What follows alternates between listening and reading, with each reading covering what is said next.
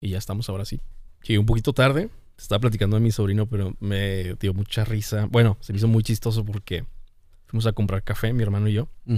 Y pues yo lo pido algo cargadito. Y mi sobrino tiene dos años. Y desde que fuimos a. Fuimos por- a comprar el café. Como que él quiso, pero. eh, no le hicimos mucho caso. Pero ya llegando a la casa. Como que se, se acercó ahí donde estaban los cafés y lo iba a agarrar el mío. Entonces yo lo vi y pues le dije que, que no, que ese era mío. Le dije, pídele a tu papá. Y este, ya fue con su papá, pero en eso fue conmigo y luego me quitó el vaso. Y luego me, me, me dio una sonrisa así como de, No seas mamón. no, como muy chistoso, así como que, como que yo soy el bebé de la casa aquí, entonces dame mi café y, y este, ya. Y, y hasta el popote, o sea, así como que, como que en, en- en cámara lenta, así como que me veía así como que, no retándome, pero así como que una sonrisa como que, ya valiste, ¿no? No, Este- no ves este- esta ternura. Sí, no, no, este es mío ya.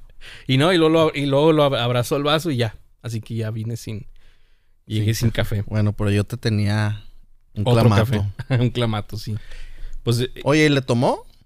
sí. ¿Y no estaba caliente el café? No, es- eh, era de los cafés helados. Ah, ok. Pero está cargadito, pero Bueno, pues ahorita no van a poder con él. eh, pues sabes que ya es su rutina, o sea, yo no sé por qué le dan café. Pero le dan café. O lo dejan que tome café. Fíjate que mi niña hasta este día nomás toma agua. Nunca toma otra cosa, ni no, y no, y no quiere, no le gusta, o sea, no, Pues sabes que no él, lo intenta. él, él sí toma, to- en su mayoría toma agua, Mm. pero obviamente pues ya probó la soda y... Fíjate que a Ariela no le gusta. Eh, de hecho, aun cuando estaba más chiquita le tratamos de comprar como los juguitos así de, de manzana, ¿no? Para niños. Y no, nunca. Pues está mejor. Y hasta le compramos unos que hacen que son menos azucarados. No sé cómo se llama. Simple Kids creo que se llama. Ujú. Y, y tampoco. Y pues ya, mejor. Si quiere tomar nomás agua, pues que tome agua, está bien. No, y hay, hay personas que, que así son, ¿eh? Sí, ¿verdad? Este, son, yo creo que son raras las personas que, que, que existen que no les guste mucho como la soda o el jugo. y ella así. dice que se le hace como muy dulce. It's too sweet. Yo creo no- usted, Porque me no está acostumbrada. Sí, pues ustedes no la acostumbraron, ¿no? Pues nosotros sí tomábamos de repente. Nunca fuimos así. Cuando estaba casado nunca fuimos de tener así mucha soda. Siempre no. Pero pues sí teníamos algún jugo de naranja o algo así. De todos modos. O hacíamos mucha limonada. Así fresca. Y no, tampoco. Que está bien. Sí. Sí, está mejor. Oye, este.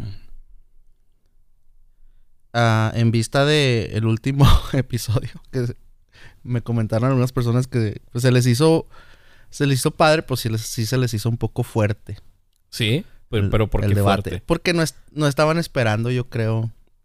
Porque pues nunca ha sido un formato de debate, ¿me entiendes? O sea, fuerte en el sentido de que a ellos se les hizo que estuvo tenso Sí, o fuerte como que el contenido Tenso. tenso. sí, pero pensaron. Bueno, hubo dos personas que me dijeron que sí, que si, si somos amigos. Le dije, sí, sí somos amigos, yo. Le dije, no, no, no hay. Y creo que está padre porque la gente se puede dar cuenta que pues puedes tener puntos de, de vista opuestos, pero pues puedes ser amigo, ¿me entiendes? Pero en vista de eso, no, no quiero andar mucho en eso, sino quise como que esta vez proponerte un tema más light. Porque pues sí, a veces sí nos metemos muy filósofos y todo. Y pues la verdad es que no, la verdad yo no tengo problema porque lo reitero, no, este podcast es de las conversaciones que tú y yo tenemos en privado. Entonces, pues hablamos, si hablamos mucho de unos temas, pues ni modo, pues así es, ¿no? Pero hay un tema que, que no hemos hablado nunca y, y se me hace raro porque pues son, los dos somos músicos y nunca hemos hablado de música. Ah, ok. No, ya me estaba. ¿Te parece? estaba- sí, sí, sí. Ya me estaba asustando. ¿Por qué? ¿Qué pensabas? Dije, no, quién sabe quién me va a tirar aquí. Este. Vamos a hablar del- de la cienciología o, o de O la de viejo, viejología. la viejología. ¿Cuál- No, eso no, hijo. Bueno, algún día tal vez. De hecho, pues que se entere la gente, ¿no? Que hace, Ay, yo, ¿qué? hace dos noches, fue hace dos noches, ¿verdad? Estuvimos a punto de grabar un podcast en condiciones no muy favorables. O sea, sí, sí lo querías hacer. Si hubieras traído la tarjeta, te hubiera dicho que sí. Sí, pues no, no la, o sea, no la cargo. No, No, pues es que no, o sea, Sí, no, claro. fue una cosa así de, del De- momento, ¿no? De hecho, de hecho no la tengo aquí. Eh, me la llevo conmigo y edito en otro lugar. Por eso, ¿no? Pero. Pero- Si, si no, pues aquí estuviera. Pues hace, do- hace dos noches salimos y pues fuimos con Priscila, que, que ya participó en este podcast. Que fue. Estuvo en el episodio de Dos tipos, una tipa, ¿no? Así, así El- le que fue el segundo, el tercero. Fue uno Ajá, de los primeros. Sí, sí, sí. Y pues salimos y pues tomamos unas cositas y, y yo la verdad sí me, me hubiera gustado grabar un podcast en esas condiciones. No andábamos así súper mal, andábamos felices, ¿no? Sí. Y este, y, y yo sí te propuse, pero pues no traías la tarjeta. Sí, no, no trae la tarjeta. En, es- en ese podcast si hubiera participado tu hermano, de seguro. Sí. Pero no sé, igual y. Mira, porque yo soy muy. Yo soy bastante reservado. Yo sé. Yo creo que ahí, este. Bueno, tal vez lo hubiéramos grabado y nunca lo hubiéramos sacado. Pero hubiera estado chida grabarlo para sí. escucharlo. Por lo menos nosotros.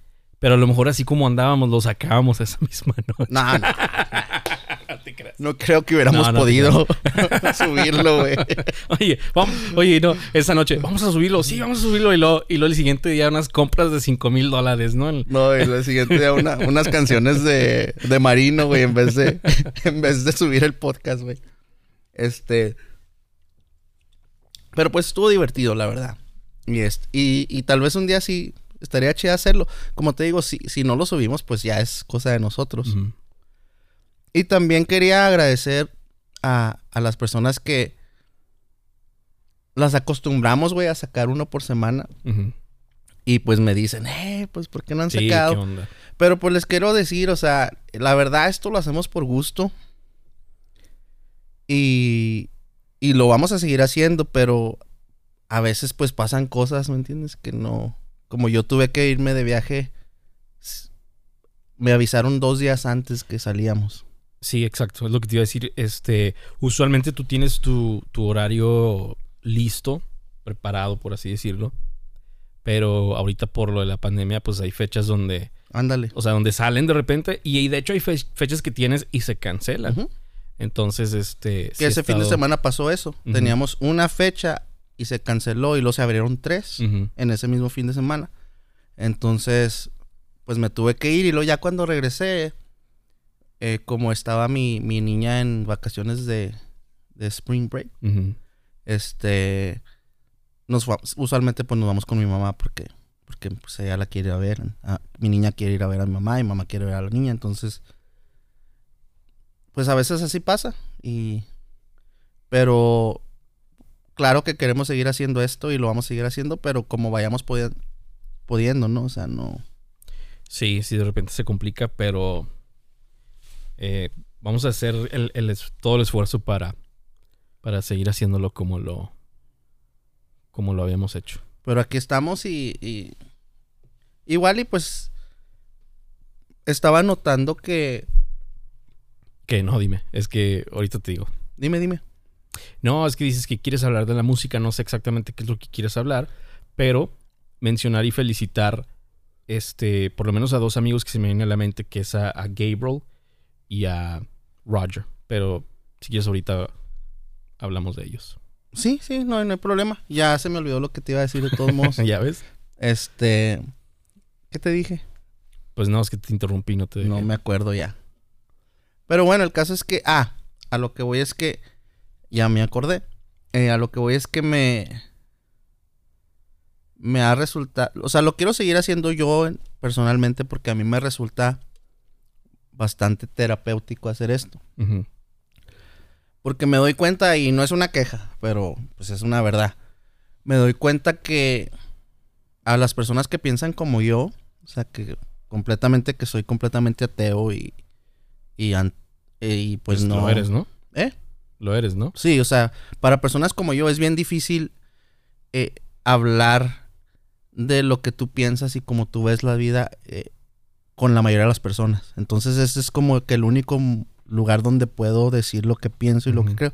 Porque cuando lo digo así en una conversación de amigos o me preguntan, la gente se ofende o se enoja o... o- Solo tengo algunos muy poquitos lugares donde puedo platicar de... O ser, o ser de verdad quién soy yo, ¿me entiendes? Porque es- la gente no se da cuenta, güey, que, que a veces es difícil para las personas como yo. Porque pues ellos se juntan con el mismo tipo de gente que cree las mismas cosas que ellos, ¿me entiendes? Y yo sí tengo mis maneras de, de creer muy diferentes y de pensar. Entonces, pues se incomoda a mucha gente. Entonces, por eso. Esa es una de las razones por las que no quiero dejar de hacer este podcast. Porque sí me. Me resulta así terapéutico. Pero pues ya, terminan, terminando con eso. Si quieres, entramos a lo de la música. O al menos que tenías. Que tengas algún comentario. No, pues, pero precisamente de, de eso de, de, de Gabriel, este, salió un, ¿qué viene siendo? Un documental, no sé si ya lo viste tú, No lo he visto. de la banda Midland, Ah, la banda de country, Midland, de hecho, hoy em- empecé a escuchar el disco. el disco, sí. Que Está se muy llama The Sonic- relajado, ¿eh? The Sonic, The Sonic Ranch. Ranch. Sí, a mí, a mí me sonó como muy. Como muy de. Vamos a meternos a hacer canciones lo que nos salga. O sea, no, no, suena sobreproducido en cuanto a. Las canciones están muy.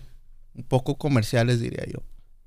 ¿Sabes? Sí, estaba platicando con mi hermano y eh, él vio el, el- el Documental. documental. que te digo. Yo no lo he visto, ¿Dónde se puede ver? Porque me No, gustaría verlo. creo que en YouTube.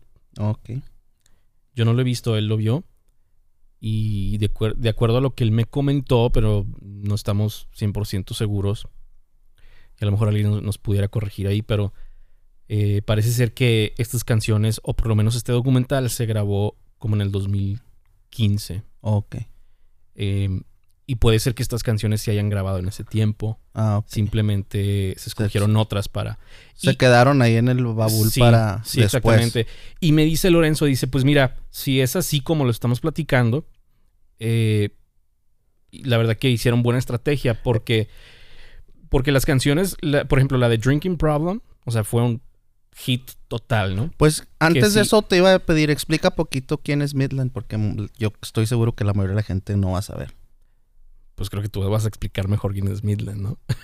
Bueno, sí, pues antes sí, porque vamos a hablar de eso y luego pues la gente no va a saber de qué estamos hablando. Pues Va a pensar, la gente va a pensar que estamos hablando de la ciudad. de la ciudad. La ciudad grabó un disco. Es, es, yo no conozco mucho de Midland, pero Midland es una banda de country que no son de Midland, ¿verdad? No, no, simplemente empezaron, ellos empezaron en el circuito de lo que le llaman Texas Country, Mm.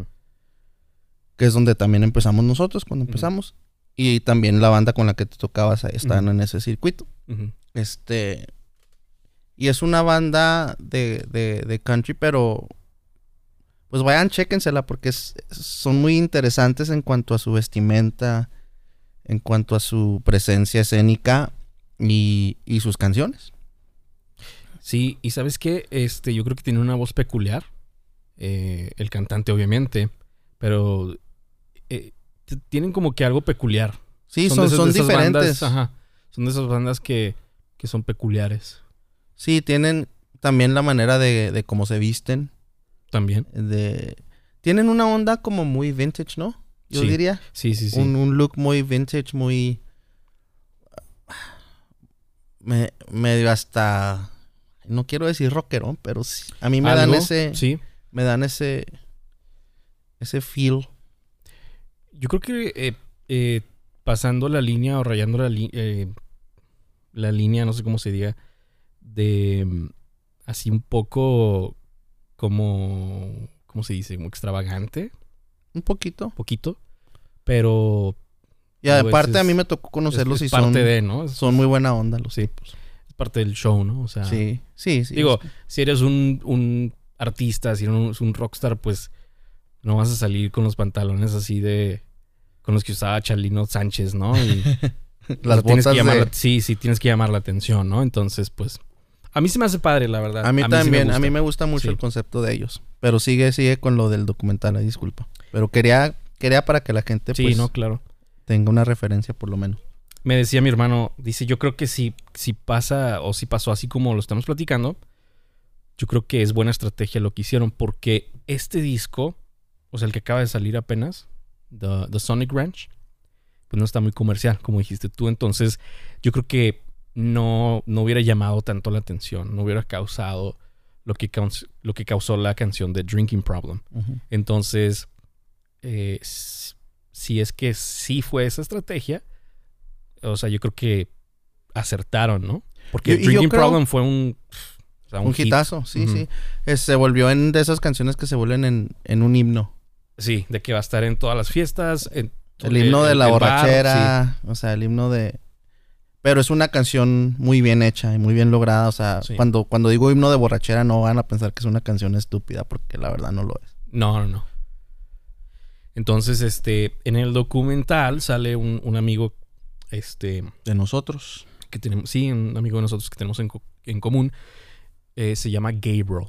De hecho, si lo, si ven, te digo, yo no he visto el documental, pero me imagino que, me imagino que se van a dar cuenta quién es. Es, este, no sé, no sé exactamente qué rol tuvo en ese proyecto. Yo me imagino que asistente de ingeniero, Me creo imagino. yo. Entonces, este, pues ahí, ahí, ahí sale él eh, en algunas ocasiones. Y pues felicitar a Gabriel no por salir en el documental, sino pues por los logros que ha tenido, ¿no? Este, yo creo que ha tenido muchos logros. Eh, y Gabriel es una persona senci- sencilla, humilde. eh, no es una persona presumida. No, para nada. Entonces, eh, yo creo que hay, que hay que animarlo y celebrarle un poquito más los, los logros que, que ha tenido. Así que, pues, si, si Gabriel llega a escuchar este podcast, pues, Gabriel, un saludo y muchísimas felicidades por todos tus logros y sigue adelante. Haces muy excelente trabajo. Es, es la verdad que siempre un placer trabajar con, contigo para todos quienes hemos trabajado contigo, la verdad. Y, Sí, muy buen, Pues- muy buen amigo y muy buen tipo y, y como tú dices, muy centrado en su, en su onda, no, no es presumido, no... Que a veces pienso que le haría un poquito mm, beneficio el, el ser un poquito más vocal sobre sus cosas que logra porque, pues porque se las ha ganado a pulso, ¿me entiendes? sí, sí, sí. Y, y yo sé que no es mucho su personalidad, pero pues la verdad que sí, sí ha trabajado con muchas personas que, que sería un orgullo para cualquier persona decir, ah, yo trabajé con esas personas, ¿no? Y, y en lo que respecta a esa banda de, de Midlands, de Midlands, ¿sabes qué me sorprendió? Porque yo no tenía idea de que iba a salir ese disco. Eh, de hecho, hoy iba manejando y me salió una, la notificación. Y luego cuando vi The Sonic Ranch dije, ay, se Sí. me hizo padre, ¿sabes por qué? Porque tristemente, eh, esta es una de las ondas que no me gusta mucho a veces de la escena de Nashville. Es una escena muy cerrada a su, en su propio circuito. No, todos graban en sus mismos estudios, todos, eh, y, y a veces les hemos mencionado así a personas que conocemos cuando andamos de gira sobre Sonic Ranch y se me hace triste que no saben.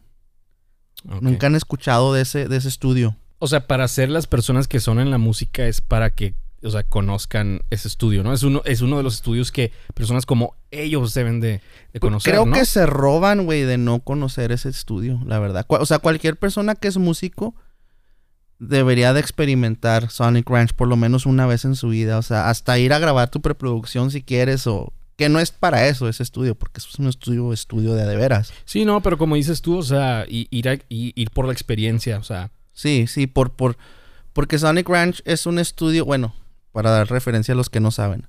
Sonic Ranch es un estudio de grabación eh, que está como a, que sería unas 45 millas al este de la ciudad de El Paso, Texas, que es donde vivimos. El estudio está, está localizado en medio de una granja de, de nueces. Está repleta de árboles de nueces. Y es un estudio donde cuando tú contratas a ese estudio para ir a grabar ahí, eh, ahí te quedas. Tienen... Es como una hacienda, ¿no? sí, es como una hacienda. Y, ahí- y, y los cuartos de estudio tienen... Tienen tres ahorita, ¿no? Es el Adobe Studio A y el New Room, ¿no? Y luego me estaban diciendo que estaban haciendo otro, ¿verdad? Creo, creo que, Creo que son cuatro, si no ¿ah? me equivoco, sí. Este, y, y está muy chida porque eh, a veces hay varios artistas grabando en, en los diferentes estudios y a la hora de comer, todos van a comer usualmente a las mismas horas porque las señoras que trabajan ahí cocinan y cocinan bien rico, la comida está Sí. espectacular. Sí, o sea que cuando pagas por ir a grabar, estás pagando el hospedaje y estás pagando también las comidas. O sea, dos es- comi- es- te dan dos comidas diarias. sí, es todo un servicio completo. Y, y, y también mencionar que en realidad la cocina está abierta. O sea, si tú estás grabando a las 2 de la mañana y Ándale. si te antoja algo, tú puedes ir a la cocina. Ya no están cocinando, pero tú puedes ir Sí, a te dan dos comidas quieras. así que las señoras hicieron en, en ese- en- Eh, en el eso es momento. lo que más me encanta de eso.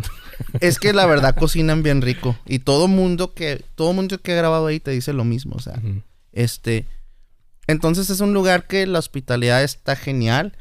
Y aparte, como estás separado del bullicio de la ciudad, es, es- se presta un chingo para ser creativo, para estar relajado, para de verdad ponerte a, a crear algo padre, ¿no? Y en ese lugar ha grabado gente como Zoé, que es una de mis bandas favoritas.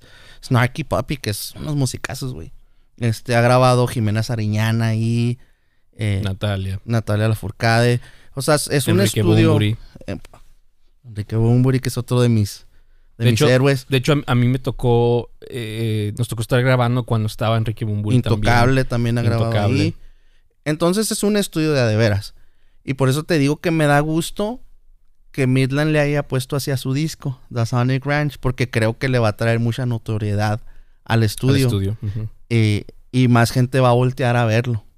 Y va a decir, ah, pues hay que. Porque de los, de los cantantes de country o de los actos de country notables que han grabado ahí, pues ha sido Midland y se me hace que Cody, Cody Jinks. Y de ahí no sé quién más. Yo me imagino que han, que han habido más. Sí, Pero muchas veces no te das cuenta.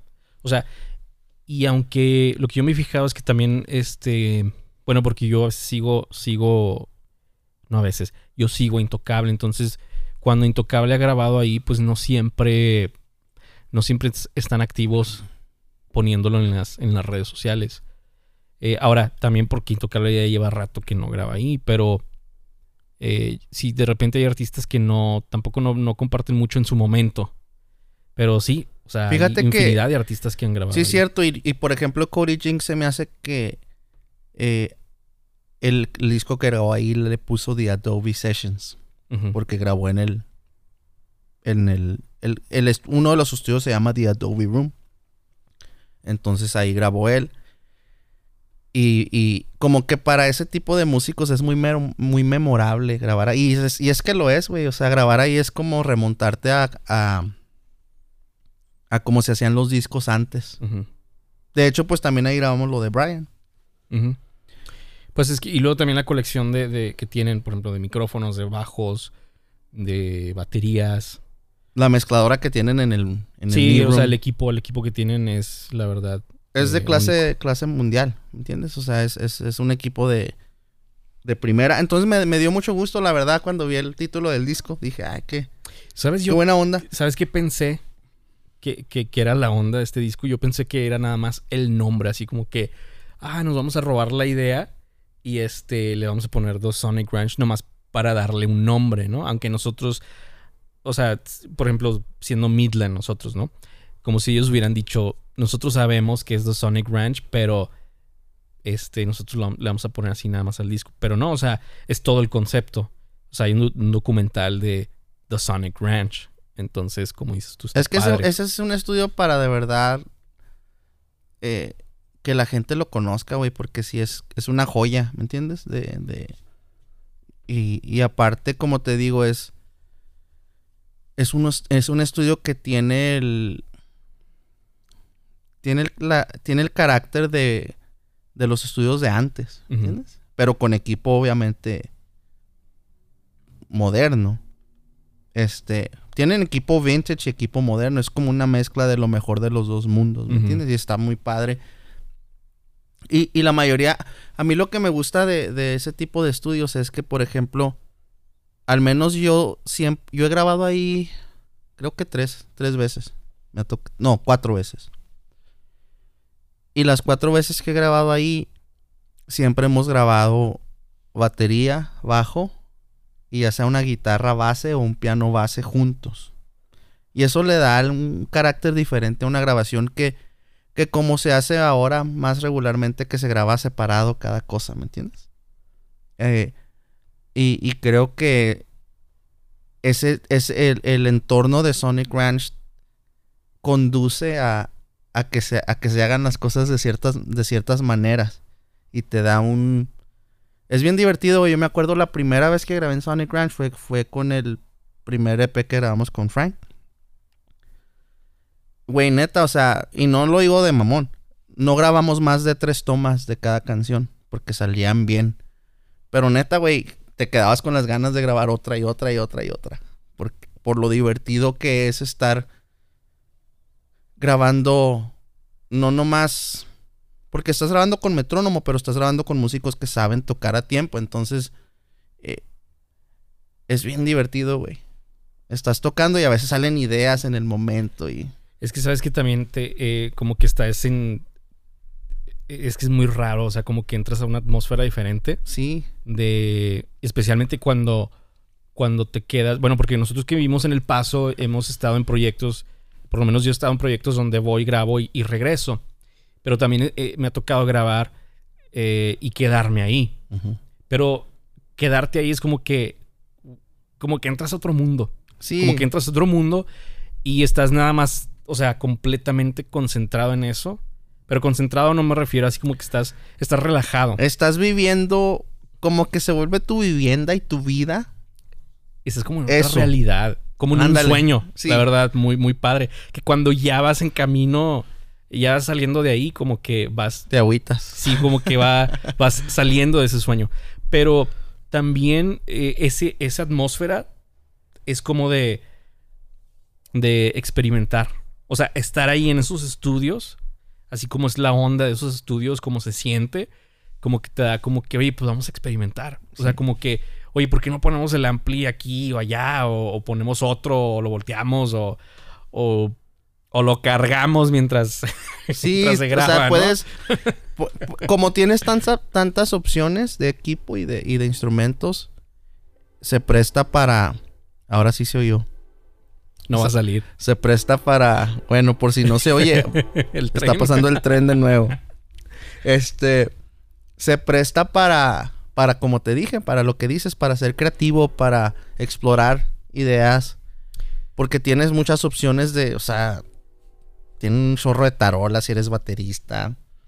Tienen guitarras a lo baboso. Tienen, yo me acuerdo cuando yo grababa, en, en, en el EP de Frank sí usé un bajo para cada canción pero no lo hice de mamón, o sea, la verdad se prestaba. ¿Entiendes? Se prestaba para cada canción. Entonces, es, muy padre. Es, una experiencia que. Que la verdad. Eh, muy poca gente pues logra tener, ¿no? Y, y, aparte. Pues también me tocó producir lo de, lo de Brian ahí. Y, también fue, fue, verlo de otra perspectiva, ¿me entiendes? De estar diciendo, a ver, vamos a intentar esto, a ver cómo suena esto. Afina la batería así y, y son de esas cosas, güey, que me dio mucho gusto porque sí quiero, güey, que, que más gente se entere de que existe este lugar. Especialmente en el medio de country porque creo que se lograrían unos discazos en ese estudio. Si la gente supiera que existe.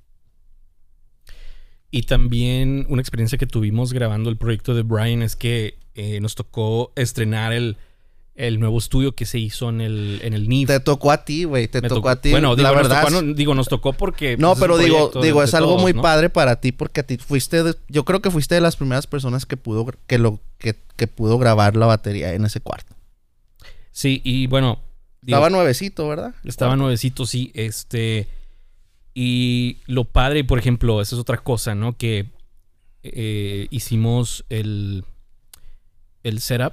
¿Cómo se dice en español? Acomodamos. Acomodamos la batería. Acomodamos la batería que, iba a usar este Omar.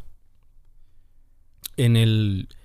En el cuarto principal. En el cuarto principal, donde siempre se graba. Que es un cuartote. Sí, es un cuarto. Yo creo que la gente no, no, tiene. Haz de cuenta que si pones una batería ahí, en medio de ese cuarto parece un juguete, güey. Del, Sí. ¿Verdad? Del- por el está. tamaño del cuarto. Sí, sí, sí. Eh, pero instalamos otra batería en este nuevo estudio o este nuevo cuarto. eh, y teníamos dos baterías. Obviamente se grabó una a la vez, pero eh, pudimos estrenar este cuarto con una batería diferente y, y captamos un sonido diferente. Entonces, para quienes hemos tenido esa experiencia de grabar, pues es, es o sea, es muy emocionante, ¿no? El mira, mira, es- escucha ahora este sonido que está dando esta batería con este cuarto. Que da un sonido como muy, muy grueso. Muy grueso, muy imponente. La batería de esa canción que tú grabaste se oye... Como le, como le decimos en, en- en- en el ámbito de músicos, no se oye bien ponchado. ¿Sí, sí me entiendes? Bien, Sí. con mucho punch, así bien, bien imponente y gruesa la, la batería. Y a mí, a mí, a mí me gustó mucho cómo sonó. Creo que es la que más me gustó cómo sonó. Y hasta a veces llegué a pensar, dije, ¿por qué no grabé todas las pinches baterías en este cuarto? Pero ya habrá oportunidad de regresar. Pero es que sabes que también, o sea, lo que grabó Omar con la batería que lo grabó. No, quedó y- muy y- bien. Y, y su, su- o sea, su estilo quedó, la verdad, quedó muy, muy bien. No, y sí, y la verdad, pues para Omar, para grabar, pues no, no, no le tienes que dar mucha guianza. Él sabe más, sabe lo que está haciendo. Y, y tú también, güey. O sea, no, no, no. Creo que, creo que es eso que a veces los músicos a veces no se dan cuenta lo que, lo que tienen y, y lo que, lo que aportan. Pero sí, sí, la verdad, o sea, yo quedé bien contento con, con todo, con, Sí, todo, lo que se grabó. Sí, sí, sí, exactamente.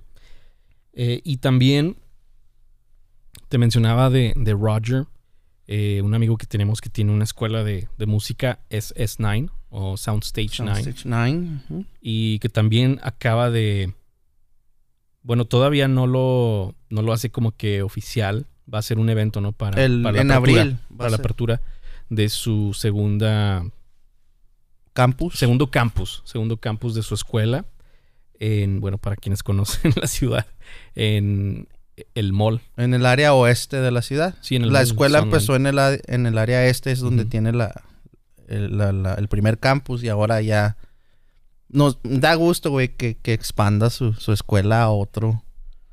Y quien quite, güey, o sea, y lo puedas trasladar a otra ciudad y yo no le veo el por qué no se por qué no puede seguir creciendo esa operación. Bueno, por ahí, este, por ahí yo había escuchado que también este, estaba allá en la Ciudad de México Sí. plat- ah, con pláticas sobre. sobre Nomás que pasó lo de COVID y se me hace que, que eso como que frenó ciertas cosas, pero igual y es muy buena escuela, la verdad, o sea, eh, eh, están saliendo gente con talento, salió Crystal Poppin de ahí, este, ¿quién más está haciendo cosas en- de la escuela de, de Roger? Está este, ¿cómo se llama este chavalito?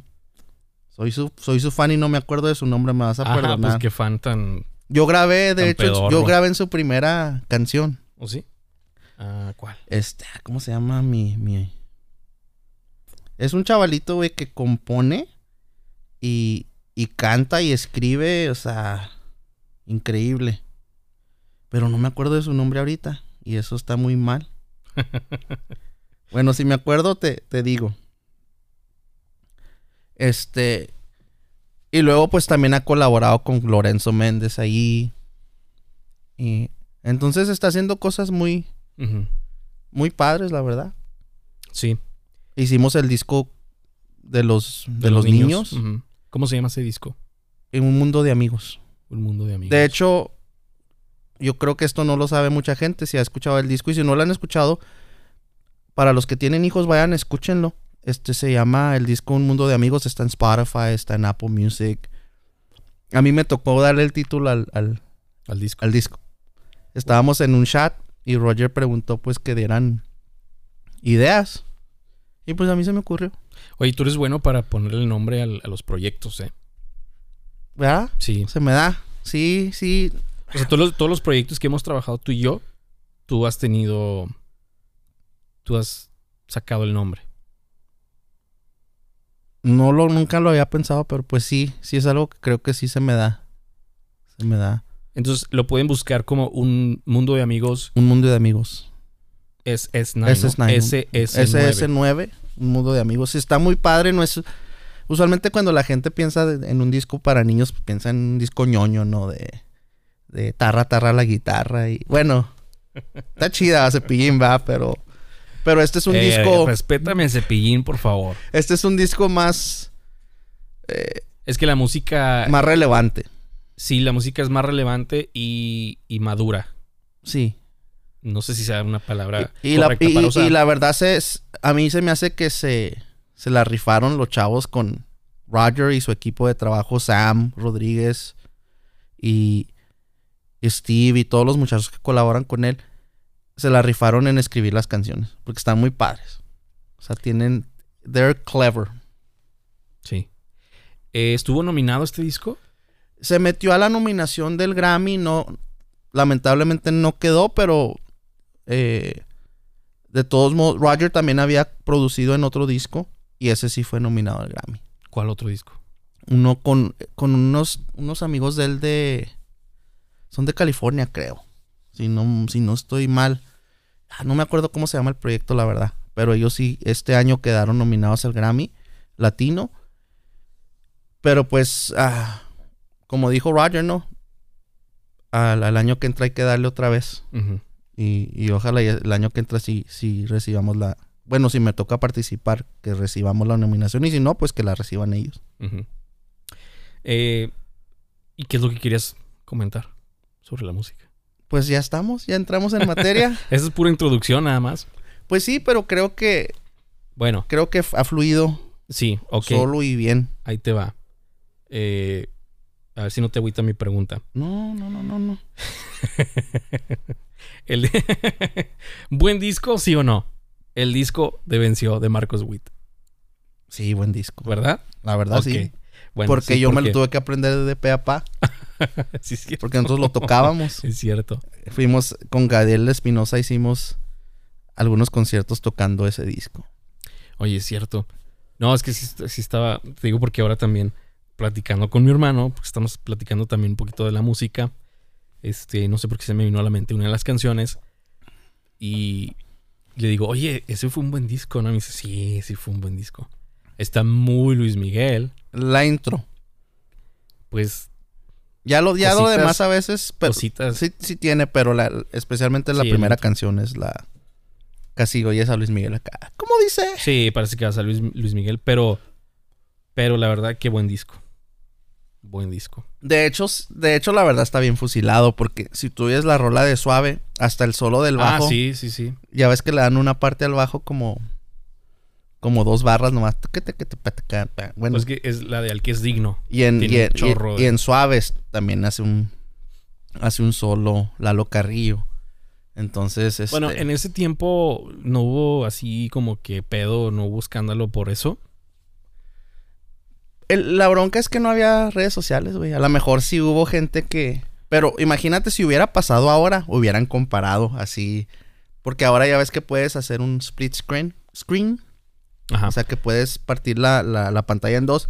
Y, Y hay comparar. videos así que comparan, ¿me entiendes? de hecho, me han dado ganas de, de hacer este videos de YouTube comparando canciones cristianas con seculares, con no cristianas. Este. Porque canciones hay- cristianas con canciones, canciones Canciones- normales. no- si yo digo. yo- Te creas, no que sean anormales. no, pero- es que los cristianos usan la palabra secular. Sí. Pero a mí me gusta deci- decir no cristianas. Me gusta usar ese Pues- término, pero eh, porque me he topado con, con bastantes canciones que son muy similares. O tienen, Pues Torre tienen Fuerte hacía eso mucho y la gente cristiana no se daba cuenta. O sea, se, se fusilaba mucho a the, the Police. ¿Oh, sí? Sí, sí. Ah, güey. O sea, a veces así súper descaradamente, pero la gente pues no. O es que estuviera padre así como que poner las, las rolas, ¿no? Y luego, mira, este se Tal vez un día este. hagamos un podcast así. Lo de, hacemos nuestro, nuestra investigación, nuestro research y, y escogemos unas, escogemos unas cinco canciones y las. ¿Por qué no? Estaría padre. Sería buen experimento. Pero sí, sí.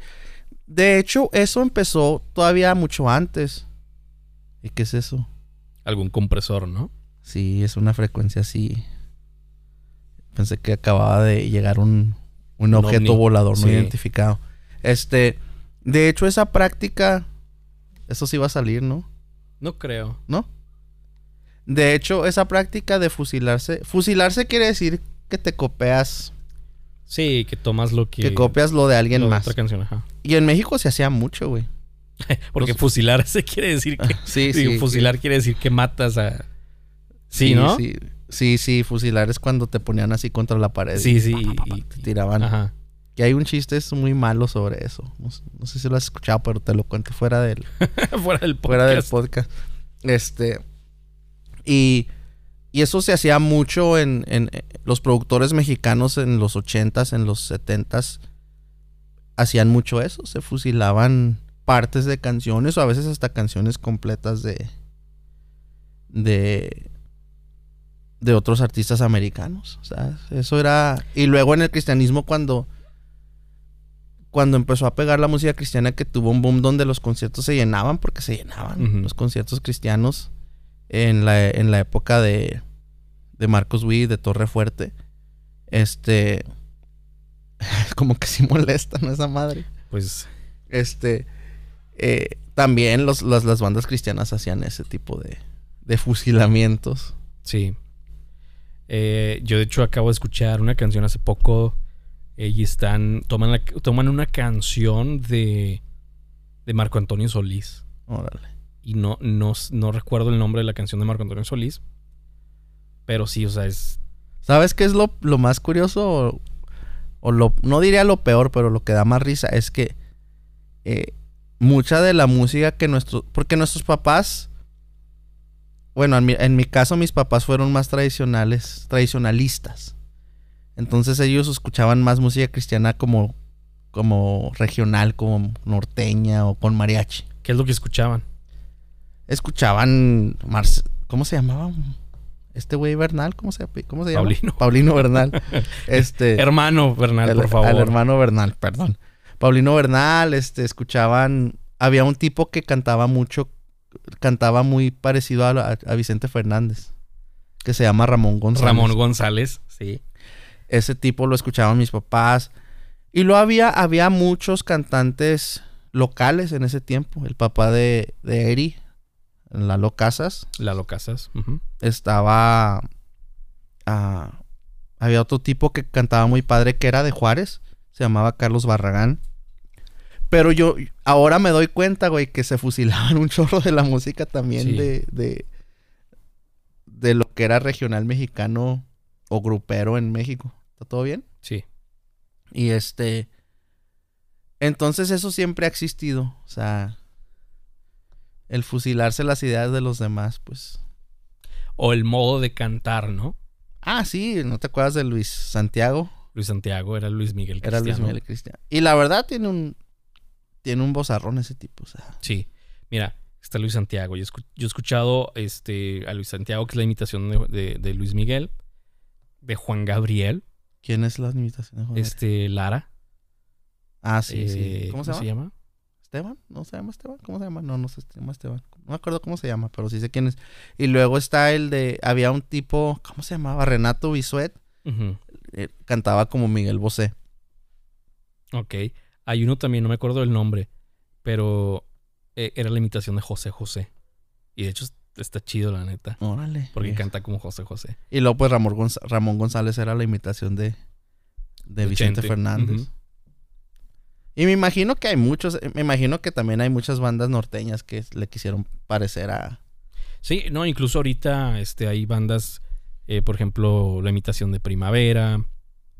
em, Había, me, me dio mucha risa hace como dos años que vi un, un este, una banda que se fusiló la imagen de, de, los discos de Intocable. Que se llama Inquebrantable, el logo, ¿no? el logo. Inquebrantable o... Sí, era inquebrantable. Sí, el logo de Intocable Sí. con las letras así como Sí, como... largas. Y pico, y anguladas, Ajá. como con picos. Sí, sí, sí. Sí, sí lo he visto. Sí, me dio risa y digo, bueno, es, ya, ya entraríamos a la religión, pero pues, digo, como siempre. su- su- el dios de la creatividad, pero se fusilan a medio mundo, ¿no? Pero bueno, ya es otra cosa. Pero sí, pero la verdad es que, regresando a, a- a la pregunta que me hiciste de que si era buen disco, en ese tiempo había, no digo que hoy no lo haya, pero en ese tiempo había música cristiana muy impresionante. Muy... No como ahora es, me imagino, bueno, por lo que escucho de amigos que son cristianos es que la música cristiana de hoy se ha convertido en pues cuatro acordes y y ya. Y antes no, antes había música muy compleja que era muy difícil de tocar. Eh, y que ahora en la música cristiana creo que, creo que se ha perdido y creo que se refleja también en el mercado de la música cristiana porque ahora pues ya no hay conciertos masivos, ¿me entiendes?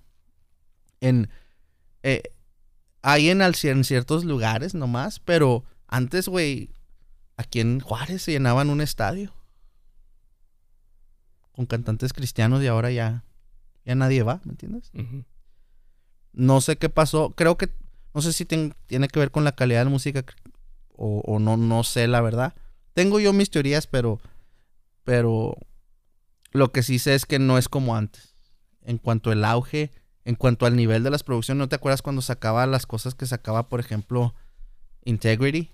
Que venía, eran puros músicos como Abraham Laboriel, Tom Brooks, Chester Thompson en la batería, Paul Jackson Jr. en la guitarra. O sea, eran musicazos que. Pues que ahora, ahora eso viene siendo Hillsong. O sea, e, el que. The one that takes the lead. Sí, Hillsong, Hillsong se, se hizo del mercado. Ándale, o sea, son los que liderean el mercado, ¿no? Por así decirlo. Pero es música muy. Sí, pues está muy sencillo, la verdad. Es, es, es, son muy buenas canciones y muy buenas melodías, pero musicalmente no hay complejidad. O sea, no hay no hay cambios de acordes, modulaciones interesantes, no hay es todo muy cuadrado. Pero también en la letra se repite mucho, ¿eh? Pues es que yo me imagino que sí, siguen una fórmula que les funciona y si les funciona, pues para qué la van a cambiar, ¿me entiendes? Sí. Pero eso ha creado por ejemplo, por ejemplo, yo todavía, vato, de repente escucho las bandas de cristianas de los noventas. Había, había un chorro de variedad de música. No sé si te acuerdas. Pues mira, simple y sencillamente, por ejemplo, y a lo mejor no es una canción muy compleja, pero Tu amor por mí, de Marcos Witt. Tu amor por mí. Pues no, no, no, es, no es que no sea. Digo, es, eh, es más compleja que lo que se toca ahorita. Sí, y es mucho más poética. Bueno, en mi opinión, por lo menos. Eh, no sé, o sea, yo disfruto escuchar más esa canción que, no sé, poner o escuchar algo de, de Hillsong. Sí, yo de Hillsong la, última canción que escuché fue la que me mandaste. Sí, porque parece que va a cantar a Justin Bieber. Sí. o sea, la melodía está muy padre. la canción está muy padre, la verdad, pero así como pop. Yo escucho, de repente escucho lo, lo que yo escuchaba en ese tiempo, que era por ejemplo, Petra, no sé, no sé si escuchaste, llegaste a escuchar a Petra, pero es una banda de rock, muy banda de rock, o sea, eh, pero pero con músicos que tú sabes que saben lo que están haciendo, ¿entiendes? O sea, músicos, pues es que es que en ese tiempo la escena cristiana en Nashville, que era Sparrow Records, que era Murr, que era Epic, que era Tooth and Nail. Había disqueras que eran cosa seria, o sea, eh, le daban carrilla a, la escena country de los noventas. O sea, eran, o sea, antes, ahora te dan un contrato de, un contrato de disquera cristiana y pues es como que entraste a la segunda división, ¿me entiendes? es la verdad. Sí, sí. Pero antes no, o sea, antes los Dove Awards, que eran los, los, premios que daba la Academia de Música Cristiana, eh, eran... Tenían peso, ¿no? Sí, o sea... ¿Y ahora no? Le daban rivalidad a, los premios ACMs o a los Country Music Awards. Ahora ya no, ya no es el mismo peso, ¿entiendes? ¿No? No creo. O sea, en, en lo... No, no, porque... En el inglés. Es, es que antes había un mercado muy vasto de música. Ahora. Ahora importa, por ejemplo, si Toby Mac se gana una. Porque Toby Mac está súper establecido, ¿me entiendes? O. Pero también ya, ya. La Cray, tal vez. Pero, pero también estos artistas o cantantes, como los quieren llamar, eh, ya van más por los Grammys, ¿no? Por ejemplo, Alex Campos, ¿no? Que se gana un Grammy y ya. O sea, es. Pero aún, aún, aún el mercado de ellos ha disminuido, güey, porque ya no. O sea, antes a cualquier ciudad que iban llenaban. Ahora ya. Ya no se escucha de conciertos de conciertos así masivos como te digo, como antes. Yo creo que en Centro y Sudamérica e, es diferente. Sí, pero, pero antes era en Estados Unidos, en México. ¿Me entiendes? O sea, por eso te digo que el mercado se, encogió un poquito. Eh, y, también se encogió el, el la variedad de, de, bandas y artistas que había. Antes había, especialmente en la música cristiana en inglés, o sea, había bandas de ska, bandas de reggae, eh, bandas de top 40, bandas de rap, bandas de... Y giraban todos, o sea, había jale para todos. Ahora ya son, son muy pocos los que los que tienen una carrera donde van a un a una arena y la llenan, que sean que sean en el género de música cristiana, porque no sé por qué se dio, pero así, así, así ha pasado. Y, en Nashville mismo te dice la gente, o sea, ya la música cristiana, la escena de la música cristiana hoy no es una sombra de, de, lo, que fue en los noventas. Porque estaban establecidos, o sea, las disqueras creaban divisiones cristianas y, le metían un dineral a los proyectos. Y ahora ya, ya no es lo mismo.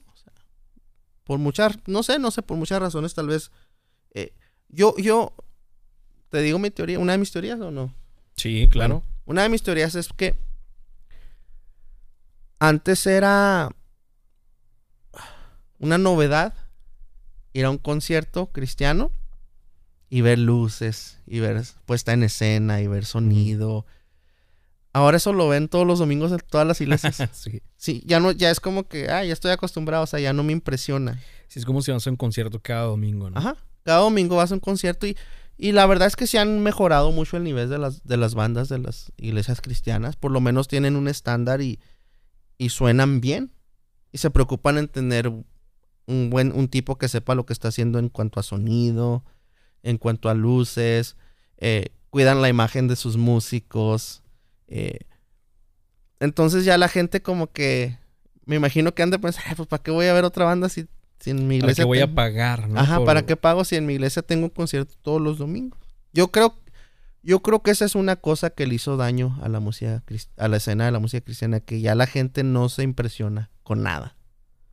Todo lo que, todo lo que era novedad ya no lo es. Ya perdió su glamour y perdió su caché o como le quieras Y aparte, yo creo que también este, el cristianismo se ha hecho más liberal, entonces la gente prefiere ir a, un concierto no cristiano, ¿no? Ándale. Antes también eso, eso era, antes te sentías o sea, ya, no le da miedo a la gente. No, ya no, ya. El, sábado van y, cantan eh, Bad Bunny y luego el, domingo van y cantan Marcos. no, ya ni Marcos cantan Hillsong en la iglesia, güey. O sea, así es, así está ahorita el cristianismo.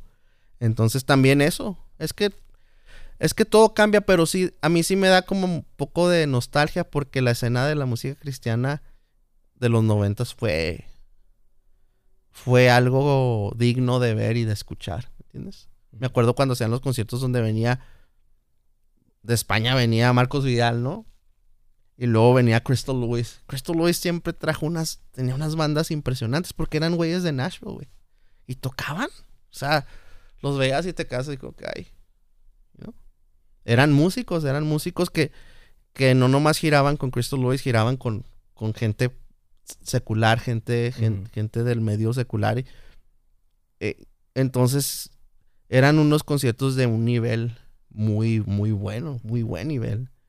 Y, y ahora pues ya la gente tiene su concierto todos los domingos en su iglesia. Entonces pues no, no como que no te emociona, güey. O sea, pues un concierto cristiano. Eh, ¿Quién va a estar? Redimido. que son los mismos de siempre, ¿me entiendes?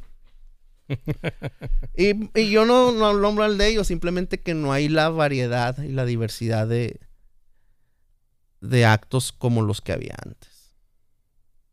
Antes había de todo tipo, o sea.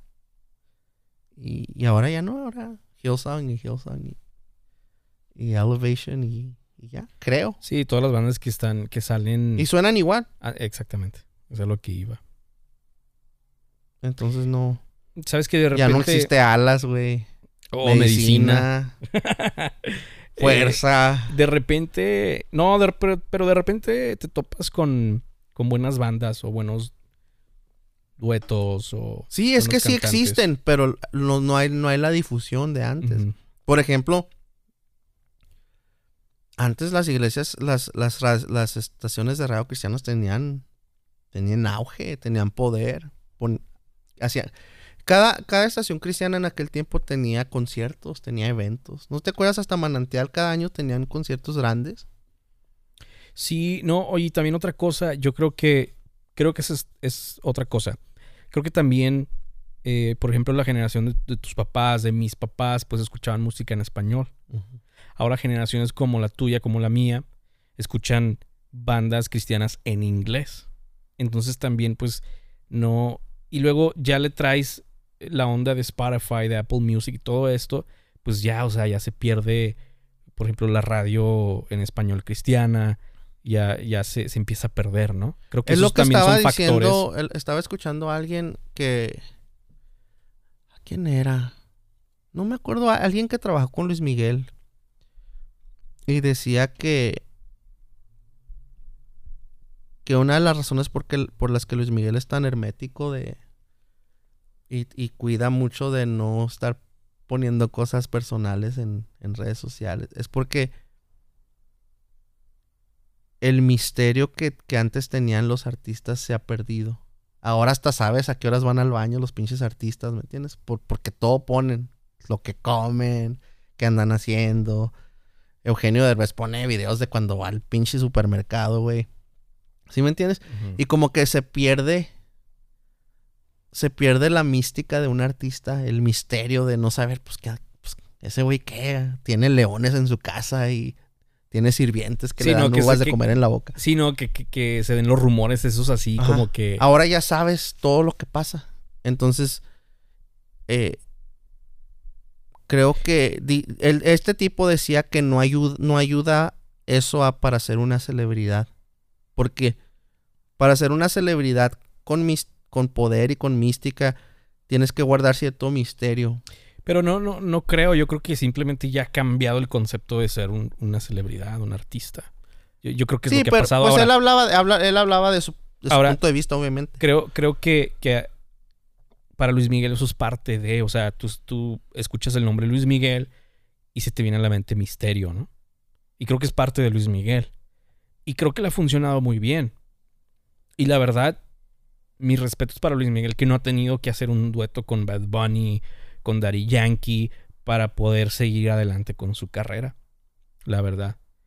Y no sé, se me hace, se me hace muy padre que no, que, que no manche su carrera con, con estas cosas. Pues yo Que la mira, verdad no soy, mira, no soy, ¿sabes no soy muy fan de Luis Miguel, entonces la verdad no me es muy indiferente, la verdad. Sabes que últimamente he estado poniendo más atención a, a- a la música de Luis Miguel. Ahora con, con- con YouTube eh, mm, me pongo a ver a veces conciertos de, o, o él cantando en vivo. Y, y la verdad es que es un gran cantante. Ah, sí. ¿Me entiendes? Entonces, este, lo que hizo con las canciones de los boleros, eh, con todas estas canciones clásicas, la verdad que, o sea, nos dio oro. Yo así lo veo.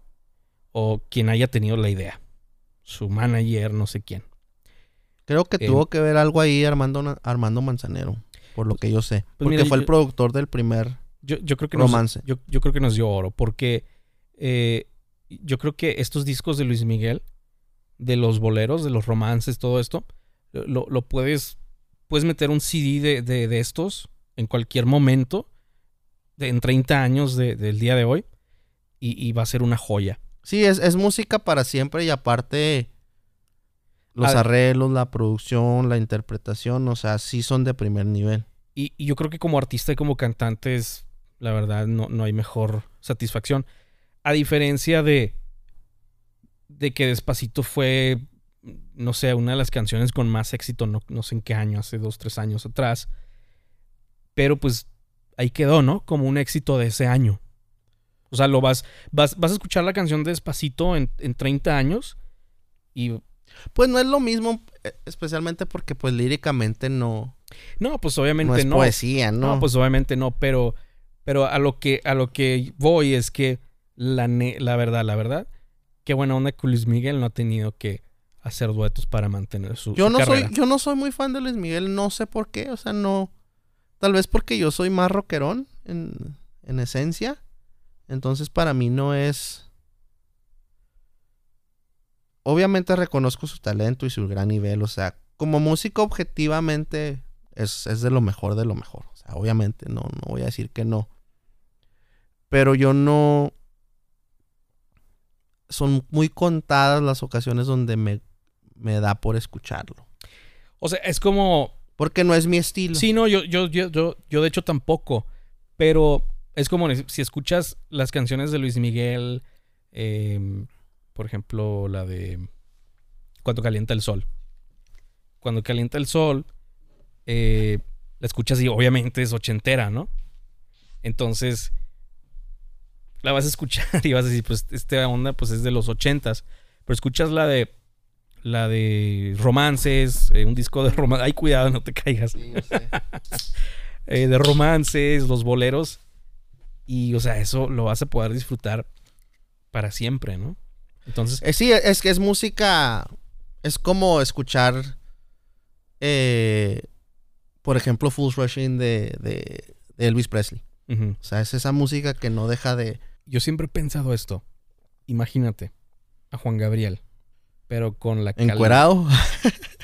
No, hijo, pues este, si a usted le gusta imaginarse No, yo esas no, hijo, cosas, por eso. Ya me iba, a salir corriendo, mijo. adelante. No, pues te respeto mientras a mí no me metas en tus pedos.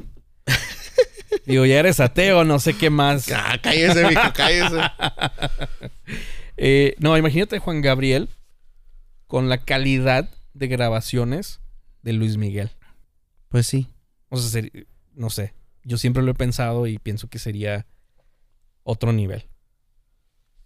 Creo que Juan Gabriel este, se quedó con toda la onda en cuanto a grabación, en cuanto a estu- estudio, sonido, músicos de su época de cuando él empezó. Pues es que. Sí, sí, sí se quedó. Y tiene mucho que ver, por ejemplo, con los productores con los que escoges trabajar. Esa es la verdad. O sea, eh, por eso muchos artistas. Es que es una, es como, es como una espada de dos filos. O sea, hay muchos artistas, por ejemplo, que son súper leales a sus productores o a su productor y graban todo con.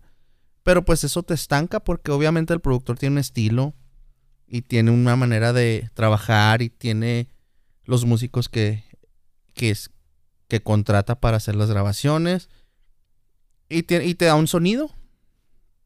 Pero ah, hay muy pocos productores que son muy versátiles. Y la mayoría de los productores, especialmente de esas épocas, se quedaron en, pues en su onda, ¿me entiendes? En su onda que les funcionó por mucho tiempo. Entonces, pues también. Y aparte, esa es otra cosa. Nosotros lo estamos viendo como la perspectiva de un músico. Pero en verdad, me imagino que han de haber dicho los, los productores, "Ay, ¿para qué cambiamos? Si a la gente, a la gente le va a gustar lo que hagamos. Aunque suene viejo. Porque la gente, al menos que seas músico, la gente no se da cuenta. No, claro, eh, yo creo que no se darían mucha cuenta, pero, pero nomás digo, imagínate, o sea, estaría muy, muy padre escuchar, eh, mm, bueno, no sé qué canción, no sé. Yo me acuerdo cuando, cuando salió la de. La de. ¿Qué necesidad?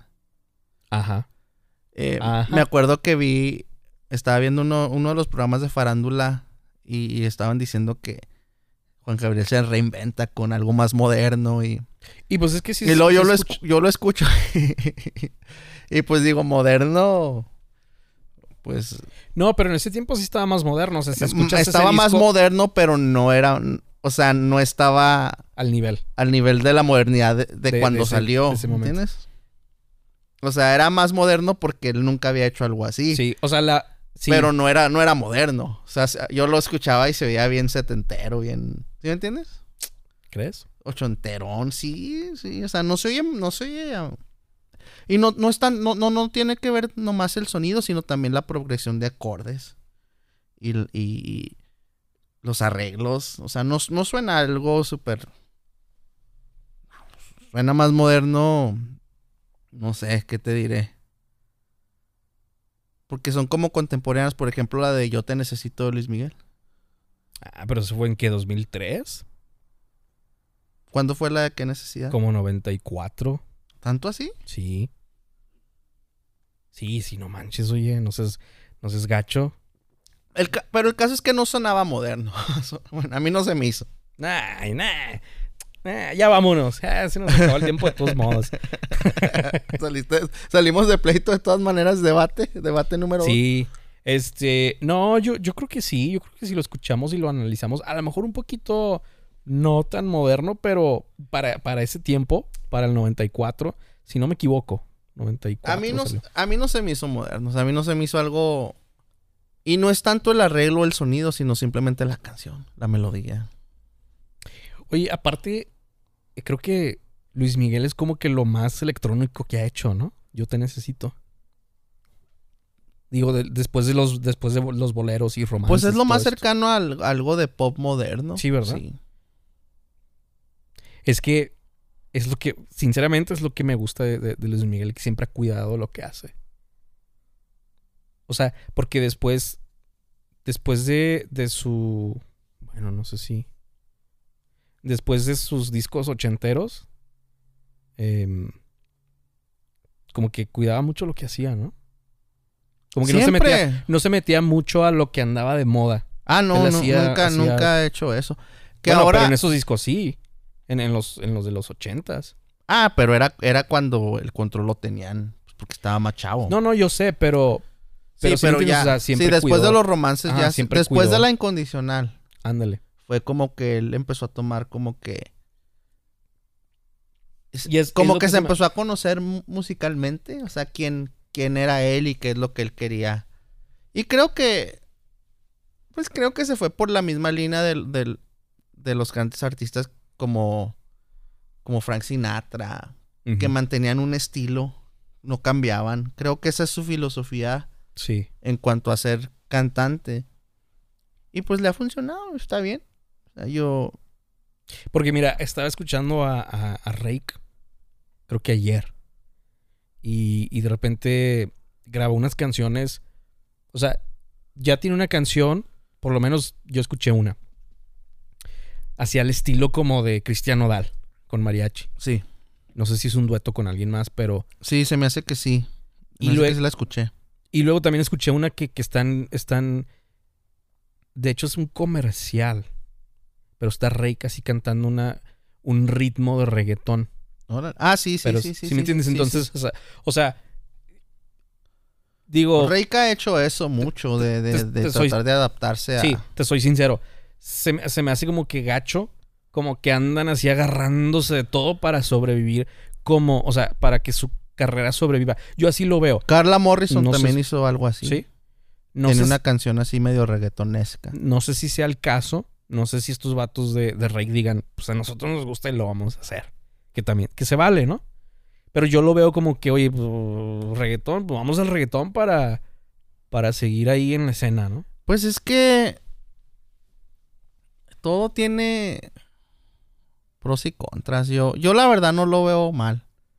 O sea, puede, No, no, pues no está mal. puede no gustarme, Pero te digo, se me hace pero chida la verdad que- me ha gustado lo que han hecho. se me hace chida que Luis Miguel es de los pocos artistas que quedan que puede hacer eso de, de- de mantenerse este en su línea. Pues sí, yo no, yo, Pero ta- yo pero no sé también- si, yo no sé si voy tanto de acuerdo con eso, pero Pero también creo que los artistas, o sea, ya no, no creo que ya hay artistas como, como, como Luis Miguel, entre otros, ¿no? Juan Gabriel, otros, los, los que tú quieras. Eh, yo creo que ya ahora todos los artistas que hay se, o sea, haz de cuenta que la fama de, de- de Luis Miguel se comparte entre todos los artistas que hay ahorita, ¿sí me entiendes? No sé si me pues por expliqué. eso, por eso te decía que sí, sí, sí tiene que ver muy, sí es muy importante, es muy relevante en la carrera de un tipo como Luis Miguel, el misterio que maneja. Sí, porque es, o sea, Sí, eso es, eso es parte de su. De, de, de- Por eso te digo que el, el no abrirse del nombre Luis tan- Miguel como artista. Pues es, es como sigue siendo un misterio. O sea, no sabes qué hace en su vida diaria. Nunca, nunca sabes. Y de los demás artistas, te digo, sabes hasta Sí. lo que comen y... No, no, por eso, pero, pero es, por eso te digo, o sea, personas como por ejemplo Rake, que yo no los sigo en redes sociales, yo no sé mucho de ellos, pero yo imagino que andan así como que haciendo sus faramayas en las redes sociales, me imagino yo, no sé. Y si alguien que es- me escucha y es fan de Rake, estoy equivocado, discúlpenme. Pero en general, los artistas de hoy tienen que mantenerse así como que haciendo cosas para, para que los pelen. Pero también tienes que mantener... Porque también Luis Miguel, este... Pero ya se ha visto más en público últimamente. Pero Luis Miguel también, según esto, lo, por lo que yo tengo entendido, la asistencia a sus conciertos ya no es... Ya no es como antes. De hecho, había acordado hacer la gira con Alejandro Fernández y después se, se echó para atrás. Creo que se echó para atrás por, por ser fiel a su, a, a su, a su onda de ser como un Frank Sinatra. Creo que él, él quiere ser como un Tony Bennett, como un Frank Sinatra. Quiero, creo que así quiere que, que lo vea la que lo gente. recuerden, ¿no? Pero ya también lo quiero eso, matar. también eso... Digo, si eso le funciona a él, pues está bien, pero yo no, yo no veo nada de malo a gente que se quiera adaptar también a lo, a lo de hoy. O sea, porque es como, un- es como, yo, yo la, yo la música hace mucho tiempo la dejé de ver completamente como arte y romantizarla mucho.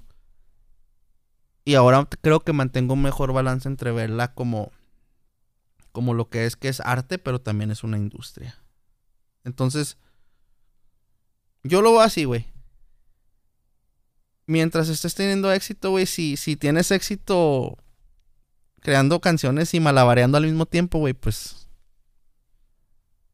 se podrá que- quejar la gente se podrán burlar de ti, pero si tú sigues vigente, pues Sí, no, claro, yo estoy completamente de acuerdo contigo. o es, sea, es- es por algo, ¿no? sí. Eh, porque también, si te pones a pensar, ¿cuántas carreras no están ya seis metros bajo tierra, güey? No, sí, yo estoy de acuerdo contigo. O sea, si a, si a ti te funciona estar en, Face- eh, eh, en Instagram haciendo lives todos los días para mantener tu carrera, pues, o sea, adelante, ¿no? O sea, todos tenemos que trabajar y, y, si de alguna forma tienes que sobrevivir o tu carrera tiene que sobrevi- sobrevivir y, hacer estas cosas o grabar duetos de, de reggaetón, lo que tú quieras, eh, pues adelante.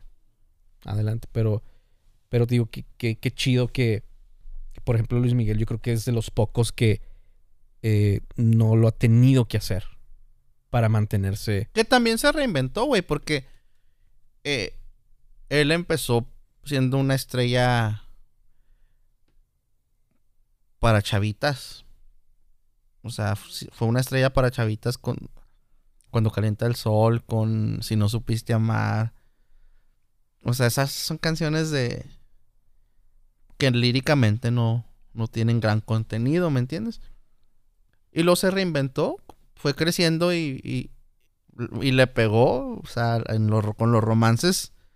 eh, Yo ah, creo fue, que fue un aciertazo y así es como lo vemos ahora. Pero yo, yo creo que yo creo que le pasa a todo artista, ¿no? Este, en, en alguna área. eh, por lo menos en alguna área. De que a lo mejor maduran como, como artista. Como persona también. Eh, por ejemplo, los Beatles cuando empezaron a escribir, a escribir ya más así, más este. de protesta, ¿no? Sí. Eh, simplemente cambiaron. Pues, pues es que mira, yo, yo, yo, yo te resumiría en, en, en una palabra, lo, en, bueno, en una frase o en una expresión, lo que creo que Luis Miguel ha tenido, más allá de mantener una línea o no, sí, creo que el- muy pocos artistas tienen buen gusto.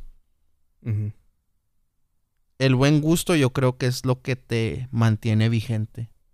El, el, el, el escoger cosas que te van, que te quedan, que te hacen brillar, que no te hacen ver ridículo. ¿Entiendes? Y el buen gusto perdura atraviesa generaciones. El tener buen gusto es una, es, es, y no es de todos, güey, ¿entiendes? Ah, hay artistas que a veces no, no tienen esa habilidad de escoger lo que mejor les va y terminan haciendo cosas que que le que les roban cosas que, le, que les roba la seriedad de su carrera o les roba el misticismo que tenían o la o como la gente los veía, ¿entiendes? Y terminan convirtiéndose como en una caricatura. Pero pues no, no, a todos les importa. Hay unos que les gusta hacer caricatura y otros que no. Pero ves a un tipo, por ejemplo, como Luis Miguel, ¿no? Del que hemos estado hablando casi todo este podcast. que está bien, güey, porque pues porque es un, es un es un gran intérprete y es un gran artista. Pero ves a tipos como, por ejemplo, como como Cristian Castro. Ándale. No, no, ha tenido buen gusto. Ves, ves, ves un show de Cristian Castro y es como es como una pinche comedia, güey se suben viejas y lo besan y, él las besa y baila con ellas y, y ponle que la gente va a decir qué buena onda, qué buen pedo es ese güey, qué alivianado, Luis Miguel es medio mamón, no se deja. Pero Luis Miguel está acá porque se maneja de cierta forma y Cristian está acá porque Cristian se maneja más campiranamente, güey. Cristian es más del pueblo, más... Eh, entonces ya es cuestión de lo que a ti te guste. Pero obviamente que se refleja en tu carrera que es lo que se impone. Y, y, se impone más el... Es que yo creo, y esta, y esta, eh, esto es, yo he escuchado a mucha gente hablar de esto, mucha gente que está en los medios de comunicación, de los medios de, de perdón, de los medios artísticos.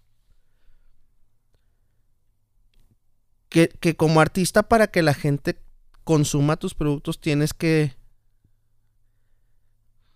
tienes que hacerles parecer como que tú eres más importante que ellos. O sea, nadie sigue a alguien que es como, como uno. Sí. Uno sigue a gente que uno admira. Y creo que es donde se ha perdido un poquito el... Como que los artistas de ahora se, se han igualado a ser como la demás gente. Y no lo estoy diciendo en forma despectiva, sino estoy hablando de lo que es el medio artístico. Y y la verdad, güey, no, nos, nos causa más curiosidad ir a ver a una persona que no sabemos tanto de, o sea, que, siempre te tiene así como, pues, este güey, ¿qué hace? A una persona que, lo ves como tu vecino, ¿me entiendes? Y el, otro día, de hecho, me puse a ver uno, un pedacito de un concierto de Cristian y, pues, da risa, güey. Las cosas que hace y las cosas que dice, ¿me entiendes? Porque se maneja más como, como un güey que te topas en, en un antro, ¿entiendes? Pues no sé si viste los videos que hizo, las canciones que hizo de homenaje a Juan Gabriel. Incluyó algunos videos. No me, no lo, no le puse atención. Y es este, pues se ve. No sé, se trae el pelo largo, pero no. No, no, no, se ve así. O sea, con la panza de fuera y te lo va a enseñar. Sí, él se maneja así como muy. Me vale madre y. Y, pues si, es si él es feliz así está bien, ¿no? Sí. Pero en cuanto a a comparación, o sea, por ejemplo, a 50 años de ahora que ya no exista Luis Miguel y ya no exista Cristian en vida, la gente va a ver las carreras y va a decir, no, pues. Como si ahora ves a Frank Sinatra. Sí, o sea, ¿Me entiendes? O sea, tiene esa, esa esencia, ese misticismo. Aún bandas como Queen, o sea, era, tenían misticismo, tenían ese misterio que los rodeaba. A comparación de otras personas que. que te muestran. Mira, yo creo que una de las personas que se ha manejado muy bien, por ejemplo, en el medio del reggaetón, que sigue muy relevante, pero no sabes mucho de él, es Daddy Yankee. Daddy Yankee es el Luis Miguel del reggaetón para mí. ¿Entiendes? De ese género. Es un tipo que no sabes mucho sobre su vida privada, pero que está en. Se te aparece hasta en el pinche conflace, ¿me entiendes? Eh, sigue relevante, sigue relevante, sigue relevante. Es ese tipo. Y a lo que iba con, lo que te decía de, del buen gusto es que saben escoger. Yo no estoy hablando del buen gusto de manera de, ay, esto es de clase alta y esto es de... No, sino del... Del tener esa habilidad de escoger proyectos que causen... Que causen una impresión que dure en la gente. Y por ejemplo, tipos que, que fueron contemporáneos un poquito antes que Luis Miguel, por ejemplo, Emanuel. Emanuel sigue haciendo conciertos y su canción principal es La chica de humo todavía, ¿me entiendes? Que está chida. pero no está al nivel de Luis Miguel. Y en algún momento Emanuel fue más que Luis Miguel. ¿Me entiendes? Y es a lo que voy, que no supieron como reinventarse. Luis Miguel se reinventó. Luis Miguel llegó a los 30 y dijo, pues ya no puedo seguir cantando sin nada. ¿Sí me entiendes? Ajá. O sea, y, y- y escogió un look, se puso traje el güey. Y, y- hizo videos en blanco y negro. O sea, todo lo que ha hecho Luis Miguel está pensado con... Es, es muy cerebral. Pues es como, como un actor, ¿no? Cuando lee, lee el guion y sabe. O sabe, sabe acertar, ¿no? Cuando es un, buen guion va a ser algo bueno y, y cuando no. A diferencia de actores que como que agarran el guion y vámonos nomás para. Que son exitosos, por ejemplo, The Rock. Ese güey hace películas que a veces dice... Sí, están tontas. Da risa, ¿me Sí, entiendes? Pero pero pues, es millonario y, y le va súper. Entonces, es cuestión de lo que te guste, pero yo creo que la prueba, la prueba del tiempo es lo que sí al final separa a los que fueron grandes y a los que fueron más o menos. Y a los que fueron como, co- como que se van separando los niveles, ¿no? De en cuanto a, en- en cuanto a lo que tú hiciste como, como un artista, como un músico, como un actor. Entonces, creo que las cosas que tienen buen gusto permanecen. Y las cosas que son así sí. por moda y por el momento, pues sí se, sí se disipan. Se disipan con el, Lo, lo- con el pasar del tiempo. lo dijo, lo dijo un lo, lo dijeron en un video musical. Eh, ah, no me acuerdo, no me acuerdo, no me acuerdo la, la frase. Ya estás Eh, como, ya estás como el, como el, ¿quién era el, el Chapulín Colorado, güey? ya que decía, ya dijo el, el viejo y conocido refrán y luego salía con una pendejada, güey. No, no, no. Este. La. Híjole, es que no me acuerdo la frase, pero algo como que. La, la música. La buena música, pues es para siempre, ¿no? En otras palabras.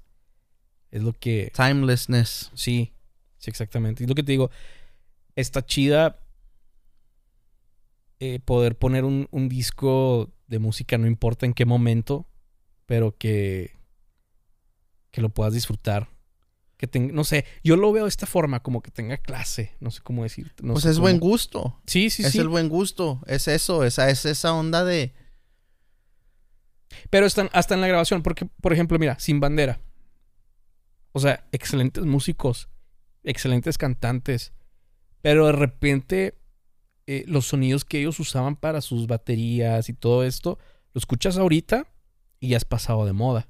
¿Sí me entiendes? O sea, si ellos hubieran grabado así como... Por eso te digo que tiene que ver con el buen gusto. O sea, tiene que ver con saber identificar. Y es una habilidad, güey, que, pero, que pero, poca gente pero, tiene. pero eso es de buen gusto. O sea, las grabaciones que tenían, que, que están de Sin Bandera, son de buen gusto. Simplemente yo le hubiera puesto batería de verdad en vez de... de Por eso te digo, pero, pero, pero a lo que yo me refiero con buen gusto es poner atención a los detalles que a las demás se les escapan. Porque es lo que, es lo que te, te separa del montón, ¿me entiendes?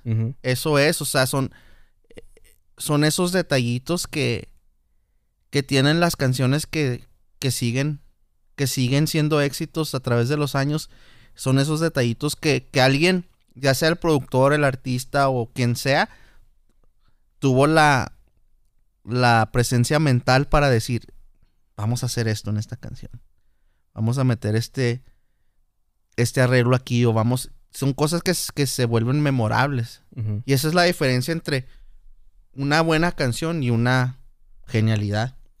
Por eso a mí a veces, o sea, si no es, si no es pop, a mí no me gusta usar mucho las, las baterías estas como ¿Programadas? programadas. Porque pasan los años y o sea, es lo primero que se va a escuchar fuera de lugar, ¿no? Pero hay canciones que también las oyes y, y con baterías programadas, especialmente en los géneros en inglés, que si no fuera por ese, por ese, por esa programación de esa batería, no sería la misma canción. Es- le pasa mucho como con las ondas de Michael Jackson. Mucha era programación. Sí, pero es pop. Ándale, pero mucha era programación y, y- y hasta el día de hoy las escuchas y, y hacen que te muevas, ¿me entiendes? Ah, no, claro, pero por eso te digo. Pero- En, en pop, yo creo que ahí sí cambia la cosa, la verdad. Ya ha habido diferencia también entre lo que es la calidad de las producciones americanas y las producciones latinas. Especialmente en aquellos tiempos em, había mucha diferencia entre la calidad de la calidad sónica. Ahora se ha cerrado un poquito más la brecha. Pero antes sí, sí se, se, notaba la diferencia entre las producciones. Eh, de hecho, había, yo me acuerdo que, que, se, escuchaba, cuando, cuando salía algo latino muy chingón, decían, ah, tiene calidad de producción americana. ¿Entiendes? Yo creo que un buen ejemplo ahí es, es Intocable. Eh, cuando escuchas las producciones de Intocable y lo escuchas las producciones... Pesado. Ajá, de otras bandas norteñas. Eh, se escucha. Pues mexicanas, mexicanas. Y digo mexicanas porque a lo que me refiero es que Intocable, los integrantes de Intocable, por lo menos la mayoría, menos uno de ellos, viven, ¿no? Mira, Intocable, güey. Mira, es que ellos, perdón, ellos nacieron y crecieron en Texas. Por eso te digo, o sea, ellos tienen la influencia de, del country, este... Tejano. Tejano, del rock. Pero el tejano, el tejano de la del tejano tejano porque, porque es el área del valle, ¿me entiendes? Sí, entonces escuchas, escuchas las producciones de Intocable y cómo han evolucionado y cómo cada producción se escucha diferente. Cada producción. Y, tomas una banda como pesado y pones el, disco más reciente y puedes poner un disco de hace algunos años. La calidad sónica. Sí, o sea, oye no muy similar. Sí. Claro, está a lo mejor un poquito más, este... El volumen está un poquito más clara, pero en sí, en sí, o sea, las, la, afinación de las cosas, de las baterías, todo es, básicamente lo mismo. Yo, yo considero que, que Intocable en el género de regional mexicano es una de las agrupaciones que ha tenido muy buen gusto a la hora de escoger sonidos. porque hasta en la letra. Canciones. Que de repente. Ajá. Y, por ejemplo, yo, yo creo que eso es lo que ha separado también como, por ejemplo, la banda MS de las demás bandas. Que tienen buen gusto. Oyes, oyes sus producciones y es otro nivel de calidad.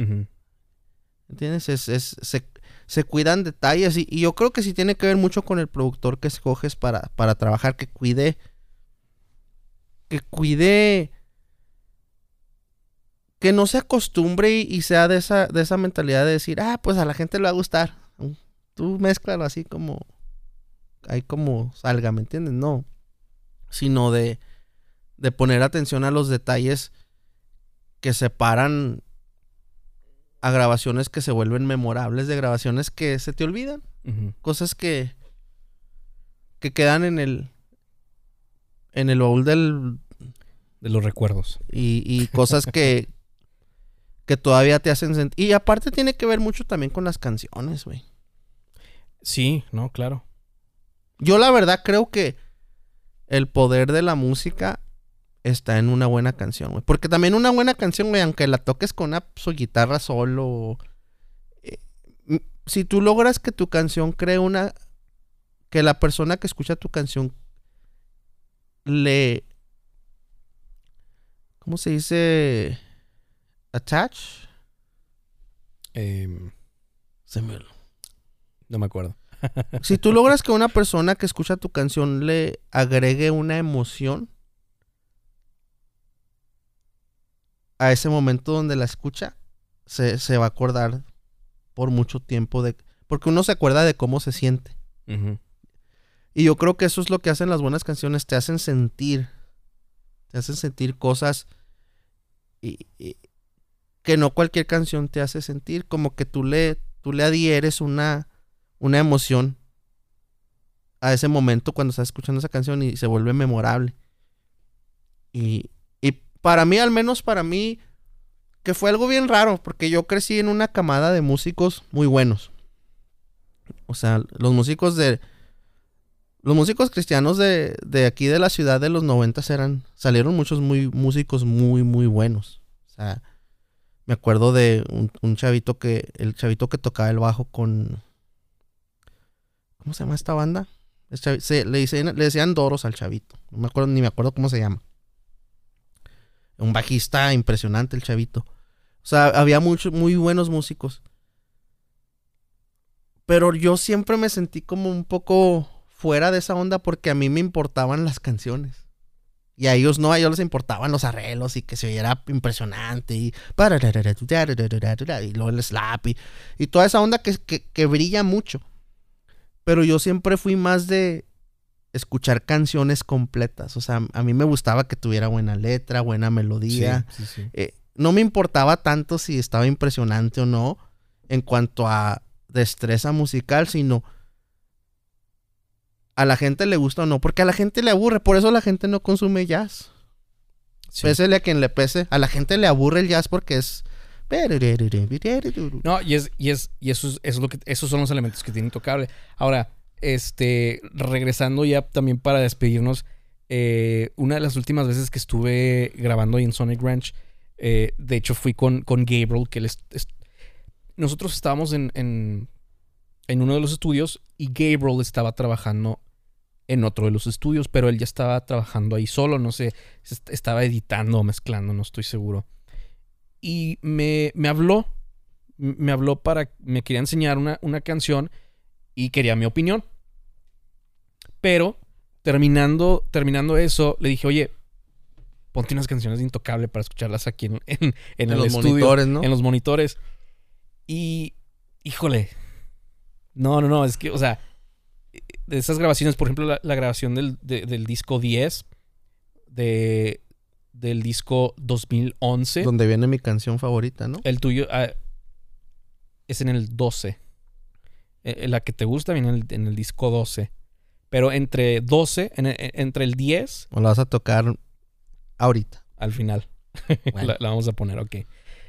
Entre el disco 10, 12 y 2011, ahí es donde experimentan mucho con, la, con las mezclas. Y, y cada disco tiene una mezcla diferente. Me acuerdo que Gabriel me comentó en una de esas sesiones que estaba haciendo con Intocable, como era asistente de ingeniero o era ingeniero, no me acuerdo. Asistente. Y me- nos, nos comentó a todos, ¿no? Que, que estaban grabando, en una de esas grabaciones grabaron el bajo sexto a través de amplis de bajo. Sí, de hecho también en el... Ah, pues mira, en el disco 12, donde viene la que a ti te gusta, la de Tu Adiós No Mata, neta, escucha esa grabación y escucha los acordeones. Los acordeones se vienen muy diferente a las demás grabaciones. Escúchala. Em, y, le, y le pregunté a Gabriel, oye, estos acordeones se oyen diferente, ¿qué onda? ¿Traía otros? ¿O qué onda? Y, y- y se rió. Se rió y me dijo, Te no. dijo, tienes oídos de perro, cabrón. Me dijo, me dijo, lo que pasa es que el productor meti- metimos unas bo- metimos bocinas a un cuarto y cuando se grabó el acordeón se grabó como tradicionalmente se hace, pero también se grabaron esas bocinas. Fue como una ambientación. Ajá. O sea, pero en otro cuarto metieron bocinas sí. Y, pues, Que es lo que se hace a veces con batería también. Se pone un micrófono, se corre una señal y a un cuarto completamente vacío para grabar nomás el pinche cuarto. Ajá. Sí, entonces, pero por ejemplo, todas estas cosas, ¿me entiendes? Todos esos, de- eh, todos estos detalles. eh, que por ejemplo, eso es, o sea, esas cosas en Sonic Ranch son las que como que, oye, vamos a hacer esto. Como que ese lugar te da es- esa onda, ¿no? De, de, de, oye, pues que sí intentamos esto, vamos a experimentar así, ya sea. Eh, pero, bueno, sí, si quieres ahorita ponemos esa, esa, esa rola, pero Para despedirnos. para despedirnos, porque ya llevamos una hora con 36 Pues minutos. este va a estar larguito, pero igual y... Pues es un tema que nos apasiona. Y la, la verdad creo que da para, Ah, para más. para, una, estar. para una edición 2. Aquí nos podemos estar. Por último, vas escuchando eh, Intocable y vas escuchando la, la evolución, o sea, en cada disco. Y, y de hecho, sí hay una separación. El, el- el disco de 10 es donde ya, ahí ya, ya se escucha una diferencia. Y, y para mí es como que donde es do- como que dos etapas. El parteaguas. Es como que el, el, el Viejo Testamento y el Nuevo Testamento. Aleluya. Ya Pero no, pero vas escuchando sinceramente, La evolución. la evolución. Eh, y, es- y eso es eso es muy memorable, por ejemplo, eh, en bandas como The Beatles. Eso eso está bien marcado, o sea, de Hard Day's Night, de los de, lo- de los cuando cantaban más lo que se parecía más al doo-wop, Ujú. A terminar en lo psicodélico, Ajá. eh, como pues en Sgt. Peppers y luego The White Album. eh, todo lo que fue después en la onda más hippie, ¿no? Sí. Entonces, Sí, también hay una Abbey Road. ahí con los Beatles. y, y es muy es muy padre ver ese tipo de bandas, ese tipo de por eso te digo que como yo soy más de bandas y más de rock, me gusta más ver esa evolución que, que Luis Miguel que se quedó como en una línea, ¿me entiendes? Que no lo critico, porque te digo, si, si tuvo, éxito, pero yo, yo, yo soy más de rock, entonces esa Sí. evolución de, de cómo va creciendo y floreciendo una banda se me hace, se me hace muy interesante. Y a lo que quisiera terminar con, con, con, con es- esta, ¿qué sería? ¿Cómo se dice? Request. Esta petición petición. de que hagamos el siguiente también de música. Y, me gustaría tocar ya temas más personales en cuanto a lo que tú has hecho en la música eh, y lo que yo he hecho. Y para que la gente también nos conozca un poquito más en cuanto a, a lo que hacemos afuera de, eh, de lo que es el podcast. Sí, claro que sí. Chido. Claro que sí. Pues un placer de nuevo. Como siempre. Eh, nosotros nos estaríamos aquí, pero tampoco no queremos aburrirlos. Así que, eh, pues saludos a todos los que nos escuchan y, y pues espero que disfruten esta edición Hasta el próximo. y hasta la próxima. Chao.